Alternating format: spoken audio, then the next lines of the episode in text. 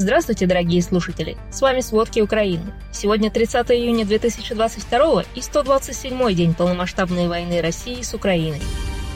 Сегодня российские войска отступили с острова Змеиный, а вчера состоялся крупнейший с начала масштабной войны обмен пленными. В остальном ситуация на фронтах меняется мало, и сейчас мы расскажем обо всем подробнее. Минобороны России утверждает, что завершила выполнение задач на острове Змеиный и вывела находящийся там гарнизон в качестве шага доброй воли. Ранее украинская сторона сообщила, что этой ночью ВСУ нанесли по острову Змеиный несколько артиллерийских и ракетных ударов. Оперативное командование Юг сообщало, что противник спешно эвакуировал остатки гарнизона двумя скоростными катерами и предположительно покинул остров. В это время Змеиный был покрыт пожаром и раздавались взрывы. Но трудной все еще остается ситуация на юге Украины, рядом с оккупированными областями. В Николаевской области сегодня ночью и утром из артиллерии стреляли по граничащим с Херсонской областью населенным пунктам. Два мирных жителя ранены, повреждены дома. Информация все еще уточняется. Напомним, вчера российские войска обстреляли Николаев ракетами. Ракеты попали в жилой дом, базу отдыха и гаражный кооператив. На сегодня уже шесть человек погибли от этой атаки, пятеро были ранены. Спасатели продолжают искать погибших и разбирать завалы разрушенного дома. На этот момент из-под завала спасли одного человека.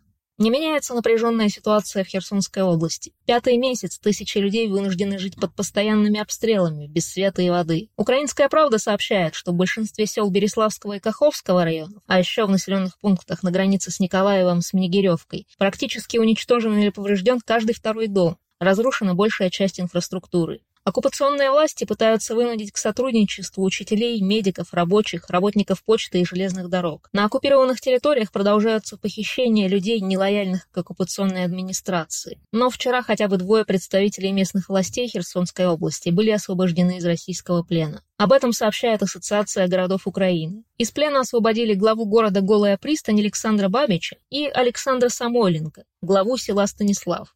Еще четверо местных руководителей Херсонской области остаются в российском плену. Освобождение прошло в рамках крупнейшего обмена пленными с начала войны. 144 военнослужащих России и из самопровозглашенной ДНР были обменены на 144 украинца. Среди них в том числе есть пленные из Азовстали и бойцы полка Азов. В Главном управлении Генштаба Украины отметили, что большинство освобожденных украинцев имеют тяжелые повреждения. Это огнестрельные и осколочные ранения, взрывные травмы, ожоги, переломы, ампутации конечностей. Все они получают неотложную медицинскую и психологическую помощь.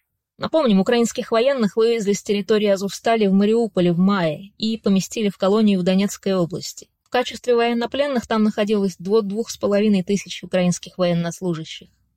В Запорожье тревожная ситуация сохраняется вокруг АЭС. Институт изучения войны из Вашингтона считает, что российская сторона готовит провокацию на Запорожской атомной электростанции, чтобы обвинить украинские власти в неправильном обращении с ядерными объектами. Украинское предприятие по эксплуатации атомной энергии «Энергоатом» заявило, что российские оккупационные власти планируют бросить опасные предметы в систему охлаждения на АЭС. Это поставит под угрозу механизмы охлаждения станции. Мэр Энергодара Дмитрий Орлов добавил, что российские войска похищают и пытают сотрудников АЭС. Они заставляют их признаться, что сотрудники бросили оружие в системы охлаждения.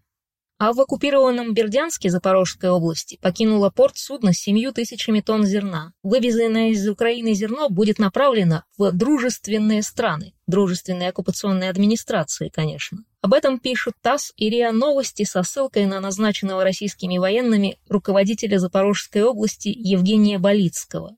Тем временем Украинский центр сопротивления заявил, что Кремль хочет присоединить к России Херсонскую и Запорожскую области по образцу Таврической губернии времен Российской империи. Другими словами, после проведения псевдореферендума там не будет даже имитации Народной Республики, вроде ДНР.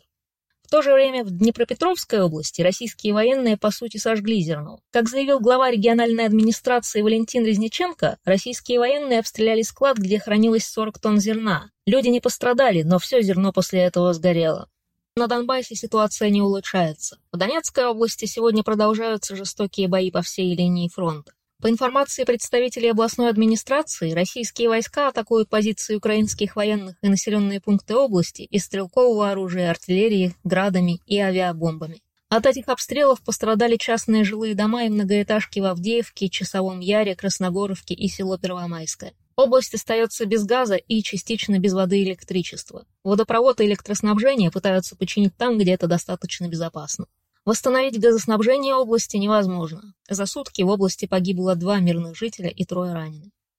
В Луганской области за сутки погибли трое мирных жителей. Власти Луганской области сообщают об авианалетах на Лисичанск. Так глава Луганской областной военной администрации заявил, что военные России сбросили авиабомбу на склад гуманитарной помощи. Британская разведка считает, что наземные бои там сосредоточены вокруг Лисичанского нефтеперерабатывающего завода. Он расположен в 10 километрах юго-западнее центра города. На оперативном уровне российские силы продолжают достигать небольшого прогресса. Они пытаются окружить украинских военных на севере Донецкой области, наступая из Изюма. Украинские войска продолжают удерживать позиции в Лисичанске после отступления из Северодонецка. А исход кампании, скорее всего, зависит от того, насколько украинские силы могут вести затяжные бои и отступать до того, как их окружили. Мирные жители страдают и в Харьковской области, откуда наступают российские войска. Сегодня ночью и днем российские военные несколько раз обстреливали окраины Харькова. Пострадавших, скорее всего, нет. А днем в Золочеве Харьковской области горели две складские сушилки одного из предприятий. В Харьковской области за сутки пять мирных жителей было ранено. Среди них ребенок 11 лет в Чугуевском районе. В Изюмском районе один человек погиб. На севере Украины, в Сумской области, из-за российских обстрелов погибли два человека, еще восемь были ранены. Такие цифры приводит глава областной военной администрации Дмитрий Живицкий. Российские войска опять атаковали область разными видами оружия. Область обстреливали минометами и реактивной артиллерией, а также сбрасывали снаряды из беспилотников. А по Краснопольской общине, кроме всего прочего, российские войска выпустили с вертолета около 10 ракет. Эта область граничит с Россией, поэтому войска ведут по ней огонь со своей территории. Военные преступления российской армии теперь подтверждены на уровне ООН. Мониторинговая комиссия ООН по правам человека в Украине задокументировала и подтвердила сообщения о внесудебных казнях и массовых убийствах мирных жителей в более чем 30 населенных пунктах Киевской, Черниговской, Харьковской и Сумской областей. Об этом говорится в докладе миссии. Задокументированные случаи произошли в конце февраля и марте. Тогда эти территории находились под контролем российских военных. Только в Буче комиссия зафиксировала убийство не менее 50 мирных жителей. Большинство жертв мужчины, но были также женщины и дети. В докладе комиссии подчеркивается, что поскольку излечение, эксгумация и идентификация останков еще не завершены, масштабы только предстоит оценить полностью. В Беларуси же планируют казнить рейсовых партизан. Трое жителей Гомельской области обвиняются в поджоге релейного шкафа на железной дороге в ночь с 28 февраля на 1 марта. Следственный комитет уже признал их предателями Родины, несмотря на то, что суд еще не начался. Обвиняемым 29 лет, 33 года и 51 год. По данным правозащитников, речь идет о Дмитрии Равиче, Денисе Дикуне и Олеге Молчанове. После недавних изменений Уголовного кодекса Беларуси в республике могут приговорить к смертной казни за теракты и государственную измену. Под госизменой имеют в виду и антивоенное движение. Такие поправки приняли, чтобы предотвратить подрывы железнодорожных путей. Их партизаны совершали, чтобы помешать переброске российской военной техники и вооружений в Украину. Но этот закон вступил в силу только 29 мая, поэтому не может быть применен к обвиняемым. С другой стороны, кто знает, насколько белорусские власти будут следовать законам. После начала полномасштабной войны России с Украиной в Беларуси прошла волна задержаний по подозрению в повреждениях железных дорог. Такие диверсии могли сорвать график движения российских поездов с оружием. А сейчас военные комиссариаты Брестской и Гомельской областей Беларуси изучают возможности скрытой мобилизации населения. Об этом сообщает Генштаб Вооруженных сил Украины. Кстати, в России движение «Останови вагоны» объявило о диверсии на Транссибе. Это, скорее всего, приведет к временному, но серьезному сбою движения на главном железнодорожном пути Сибири.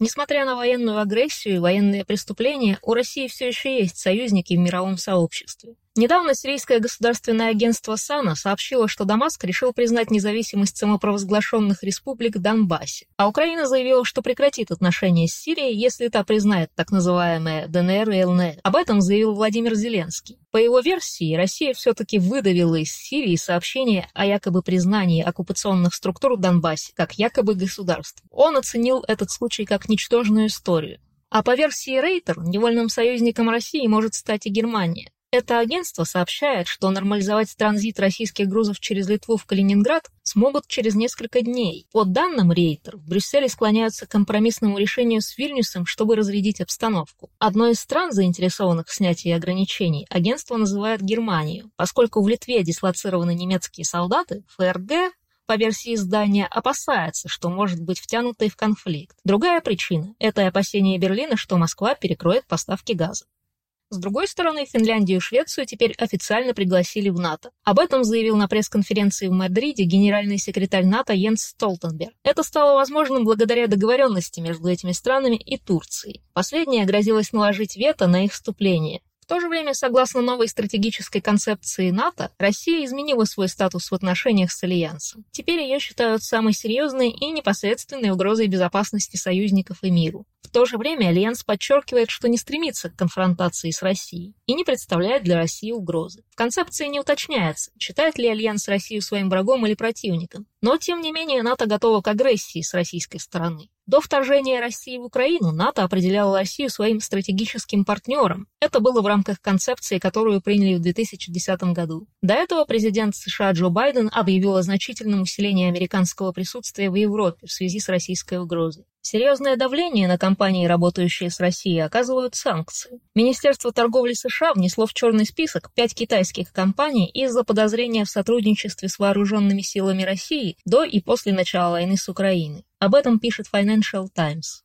За последние два месяца советник президента США по нацбезопасности Джейк Салливан и глава Пентагона Ллойд Остин много раз предупреждали власти Китая о том, что Вашингтон даст решительный ответ, если КНР предоставит России вооружение или другую военную помощь. Посольство Китая в США заявило, что власти КНР не предоставляют России военную помощь и играют конструктивную роль в продвижении мирных переговоров. А китайский производитель электроники Honor приостановил поставку устройств в Россию. Об этом ведомостям сообщил источник в одном из дистрибьюторов. Поставки устройств компания прекратила еще в марте на фоне начала войны России с Украиной. Таким образом, Honor пытается избежать санкций, но при этом он ищет партнеров для поставок в Россию через страны СНГ.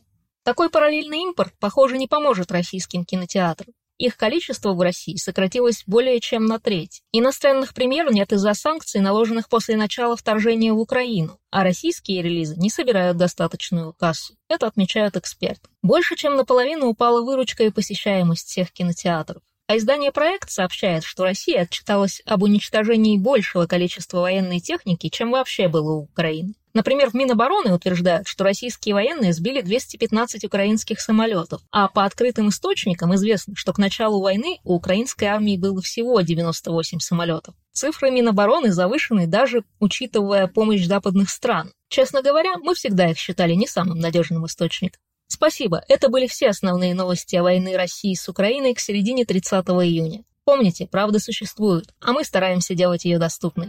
Если вам нравится то, что мы делаем, пожалуйста, поделитесь этим подкастом с друзьями. Для нас это очень важно. До встречи!